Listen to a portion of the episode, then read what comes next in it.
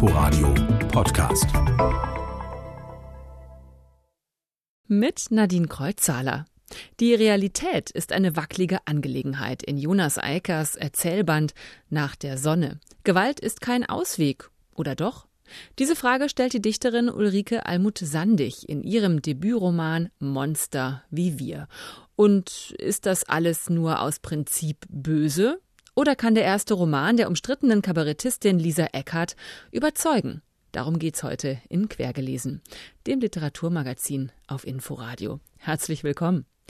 Deutschsprachiger Roman des Jahres. Nichts weniger will der Deutsche Buchpreis jedes Jahr auszeichnen. Bescheiden gibt er sich also nicht.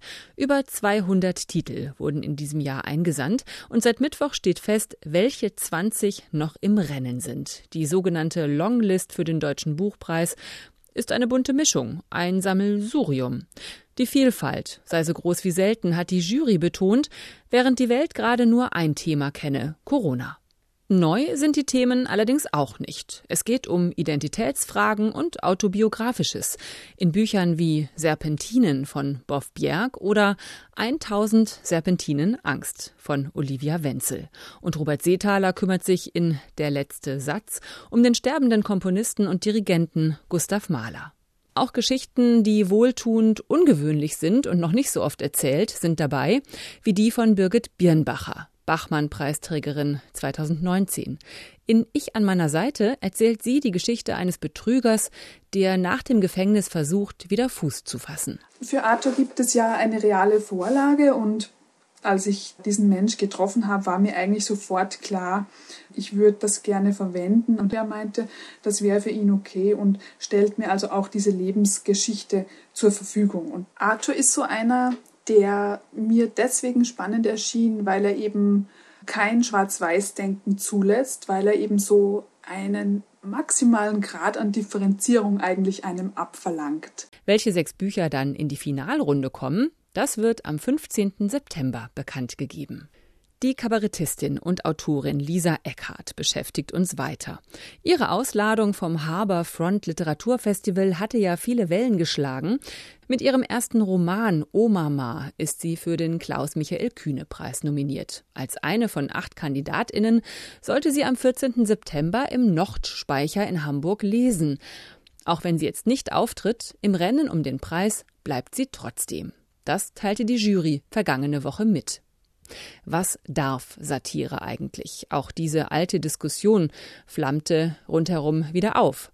Satire darf alles, sagt Lisa Eckhardt. Und politische Korrektheit sollten als erstes Politiker betreiben. Doch das sei dann plötzlich ein Anspruch geworden, der an die Kunst gestellt werde, was absolut nicht ihre Aufgabe sei. So Eckhardt jetzt in einem Interview mit dem Tagesspiegel. Der Österreicherin wird immer wieder vorgeworfen, in ihren Programmen rassistische und antisemitische Klischees zu bedienen. Lisa Eckhardt widerspricht. In einem Interview mit RBB Kultur anlässlich ihres allerersten Soloprogramms hat sie mal gesagt, da ich ja selbst kein großer Freund dieser, dieser fanatischen Korrektheit bin, weil ich sie eher für kontraproduktiv halte. Ich sage nicht, das schränkt meine Meinungsfreiheit ein, sondern ich glaube, dass man sich da eine sehr zimperliche Generation heranzüchtet geflüchtet, die eine sehr, sehr strenge Vorstellung von Moral hat und eigentlich nicht mehr flexibel beurteilen kann, was ist jetzt sittlich noch zu vertreten und was nicht. Lisa Eckhardt. Und was steht denn nun eigentlich drin in ihrem ersten Roman O Mama? Kann sie nur böse provozieren oder auch erzählen? Meine Kollegin Ute Büsing hat sich Omama vorgenommen. Diesen semantischen Terrorangriff, bei dem sich der Leser um den Verstand interpretieren soll, so Eckert, die eigentlich Lisa Lasselsberger heißt, habe ich nur mit spitzen Fingern zur Hand genommen. Auf der Hut vor Frauenverachtung, Ausländerbashing, Behindertenfeindlichkeit und Antisemitismus. Ausgehend von ihrer Bühnenkunstfigur und deren totaler Empathielosigkeit. Sicher stets auf das gewendet, was die 27-jährige Kabarettistin als Witz und als Provokation versteht. Das ist diese Frauenbewegung. Die ganzen Schlampen fahren heute nach Graz rein. Die Dorfschlampen, von denen hier die Rede, die Hofdamen der Dorfmatratze, sind schon vor langer Zeit gegangen. Wenn sich die Schönheit vom Land mal aufhübscht, bleibt von der Schönheit nicht viel übrig, aber umso mehr vom Land.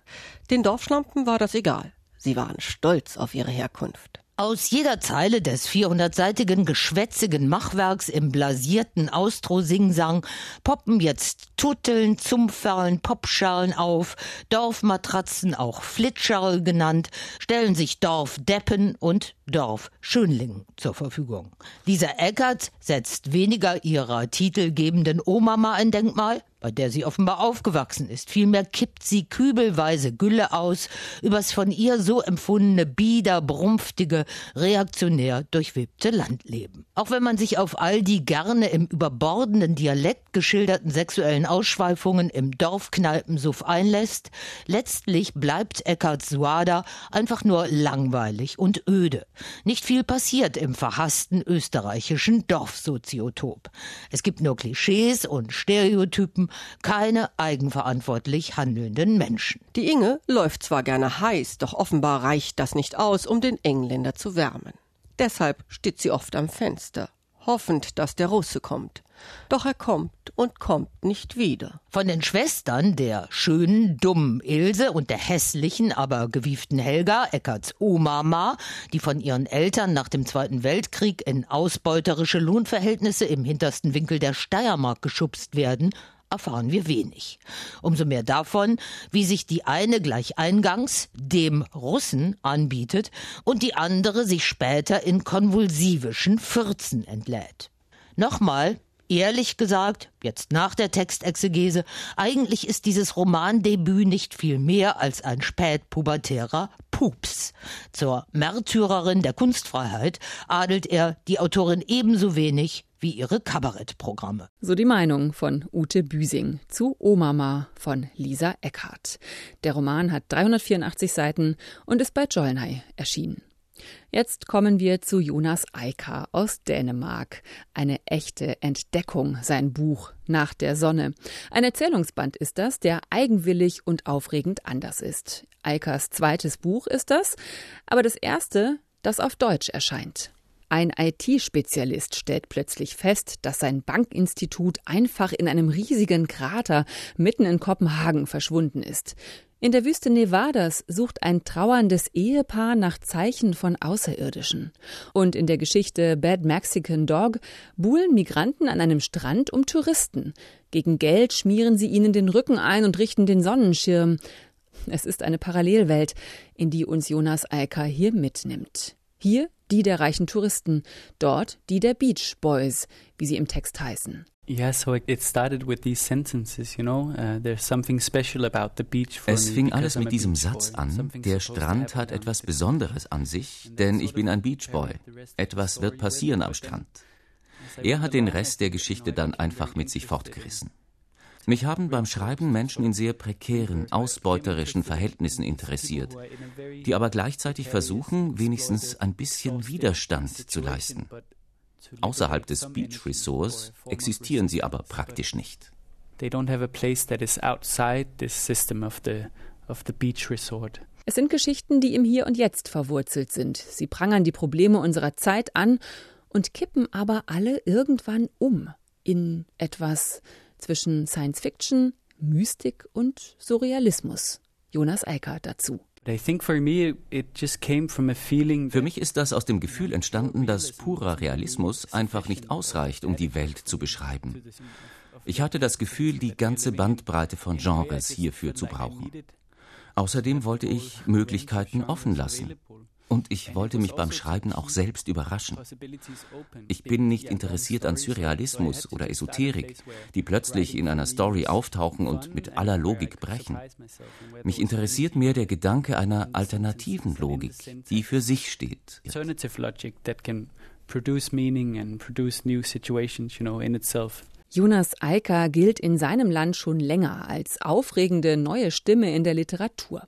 2019 hat er den renommierten Literaturpreis des Nordischen Rates bekommen, eine der wichtigsten Auszeichnungen in Skandinavien, als bisher jüngster Schriftsteller. Eicker ist Jahrgang 91. Mit seiner Dankesrede hat er viel Aufmerksamkeit erregt. Man kann sie sich auf YouTube anschauen mit englischen Untertiteln. Da kritisiert Eiker die dänische Regierung, allen voran Ministerpräsidentin Mette Frederiksen, für ihre Flüchtlingspolitik.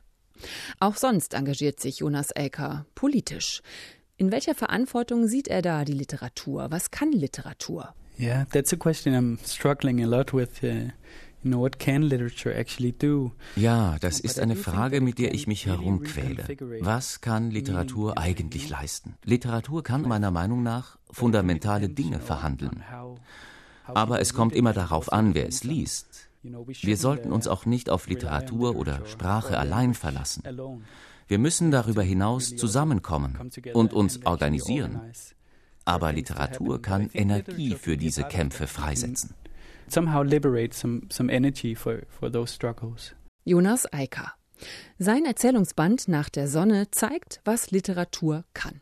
Er ist Gesellschaftskritik, die über das rein Reale hinausgeht, die Welten aufmacht, ohne eskapistisch zu sein. Wie selbstverständlich nimmt uns Jonas Eiker an die Hand und führt uns durch die befremdlichsten Situationen. Verstörend gut, finde ich das. Erschienen ist das Buch bei Hansa Berlin, aus dem Dänischen übersetzt von Ursel Allenstein. Nach der Sonne. Und jetzt habe ich noch ein Debüt für Sie. Ulrike Almut Sandig hat es getan. Sie hat einen Roman geschrieben. Bisher stand ihr Name ja vor allem für Dichtung und Klangkunst. Ich bin die Mutter, ich bin die Tochter, ich bin der Schatten zum sich drunter verstecken. Ich bin ein Feld voller Ratz, verstecke die Rehe und leuchte. 13 Ölgemälde übereinander gelegt. Hier ist Ulrike Almut-Sandig, 41 Jahre alt, mit ihrer Poetry-Band Landschaft zu hören, mit einem vertonten Gedicht von ihr. Und jetzt also ihr erster Roman, Monster wie wir. Es geht um Missbrauch und Gewalt, um Flucht und Freundschaft, um die DDR, die Wende und das Verschwinden eines Dorfes. Dieses Dorf, in dem Monster wie wir spielt, liegt in der ostdeutschen Provinz. Hier wächst Ruth in einem Pfarrhaus auf. Ihr bester Freund wird der Neue in der Klasse. Viktor, seine Mutter ist Ukrainerin, sein Vater bei der NVA. Der Roman erzählt von Gewalt und Missbrauch als etwas, das allgegenwärtig ist. Vor allem von häuslicher Gewalt. Von der Ohrfeige und dem Hintern versohlen, dem blauen Auge der Mutter bis zum sexuellen Missbrauch beiläufig im Ton, stark in der Wirkung. In meiner unendlichen Kindheit geschahen alle Dinge gleichzeitig. Ich tobte mit Viktor und ließ mich von Großvater aussaugen. Wir lachten, weinten, verstanden nichts und aßen Eis. Wir verstanden alles und vergaßen es wieder. Dieses Aussaugen von Opa, es ist der Horror in Ruths Kindheit. Immer wieder vergreift er sich an ihr. Das Kind versucht, sich mitzuteilen. Ich war noch nicht in der Schule, als ich meine Mutter einmal fragte, ob sie dort auch eine Salbe gegen Vampire hätten.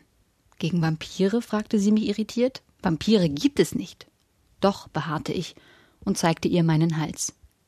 Meine Mutter untersuchte mich lange und ausgiebig.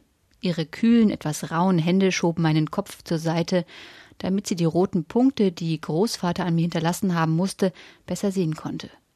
Ich ließ es zu, obwohl ich Berührungen nicht ausstehen konnte. Am Ende gab sie mir einen Kuss in den Nacken und stellte fest, Stimmt, da sind zwei dicke Bremsenstiche. Komisch, so kurz vor dem Winter. Auch Viktor wird sexuell missbraucht. Bei ihm ist es der Mann seiner Schwester. Viktor schließt sich einer Gruppe älterer Jungs an, trägt Bomberjacke und Glatze und hört Rechtsrock. Später zerlegt er mit seinen Nazi-Freunden einen linken Jugendclub, bis er als Au pair nach Frankreich geht. Ruth wiederum flüchtet sich komplett in ihr Geigenspiel, wird Profimusikerin und verliebt sich dann in einen Mitmusiker, der wiederum zu Gewaltausbrüchen neigt. Ein ewiger Kreislauf. Und doch, am Ende können sich beide, Ruth und Viktor, auf ihre Weise daraus befreien. Monster wie wir ist ein Roman, der lange noch nachhalt, hat mich beeindruckt. Die Sprache entwickelt oft Poesie, ohne künstlich zu sein. Der fast beiläufige Ton, in dem hier von Unfassbarem erzählt wird, macht die Spirale der Gewalt und das Schweigen darüber noch schockierender, ohne voyeuristisch zu sein. Monster wie wir von Ulrike Almut Sandig ist bei Schöffling und Co. erschienen. Das war quer gelesen. Mit auf den Weg als letzten Satz gebe ich Ihnen den ersten aus der Geschichte Bad Mexican Dog von Jonas Elker. Der Strand hat etwas Besonderes an sich. Denn ich bin ein Beachboy. Etwas wird passieren am Strand. Quergelesen finden Sie auch auf inforadio.de und in der ARD Audiothek. Einen schönen Sonntag noch wünscht Nadine Kreuzzahler. Inforadio Podcast.